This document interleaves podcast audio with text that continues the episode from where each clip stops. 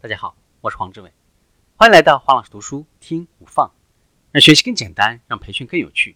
我们继续分享心智成长。先收集优势，而不是先想到缺点。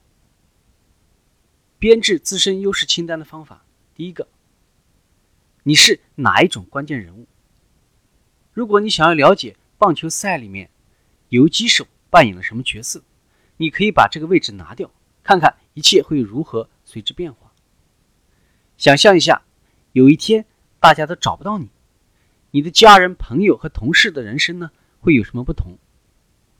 虽然你一开始可能会觉得这些是每一个人都能够做到的事，但是，请你再多想一想，没有人能够像你做的那么好。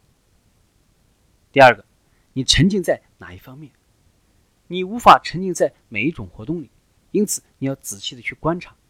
看看自己在做什么，这种经验提供了哪些和你这个人有关的信息？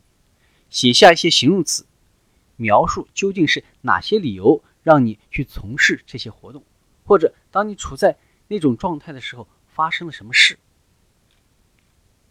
第三个，征求第二意见。当你受困的时候，无法靠自己解决问题的时候，你会怎么做？去找人咨询。如果你的好友、配偶或者同事会写下五个和你有关的词，那会是什么呢？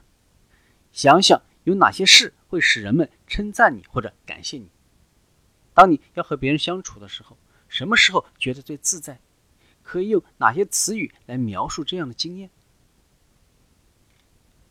预防失望最有效的方法是许下更好的期望。为了避免不经意的让自己因为预期不符合现实而陷入严重的失望，你必须学着去找出能够动的部分，那就是你自己。与其和现实争辩，不如呢有一点弹性，改变你的期望。我们的期望应该可以变动，真实且合理实际，属于你。确定这些是你的期望，而不是别人的期望。针对你可以控制的事物。许下期望，把期望细分成合理的小部分，把要求变成喜好或者请求。例如，我需要什么什么，否则的话我会怎样？改为我想要什么什么，我可以试着去实现，努力去怎样？当你用偏好替代掉要求的时候，你不是呆呆的坐在那里面对不太妙的情境，而是呢重新分类。把它看作不可容忍或者不讨人喜欢的情景，然后以建设性的态度来采取必要的步骤，改善你的处境。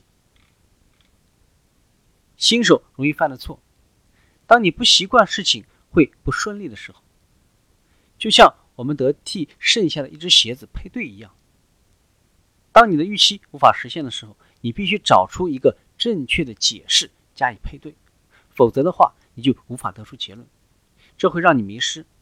我们越能够将最初的自动反应式解释重新贴上标签，视为一般人对失望情境的普遍反应，我们就越能够让自己免于绕远路去寻找不理性的解释，并且能够从中学到正确的事，了解实际上到底是哪里出了错。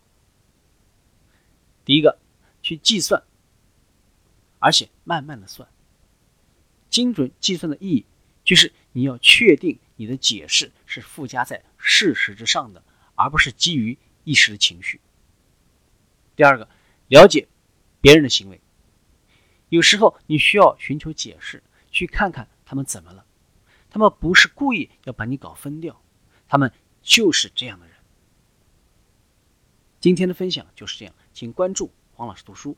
每周您都将收到我们推送的黄老师读书的文字版本，只需五分钟，学习很简单。我们下期见。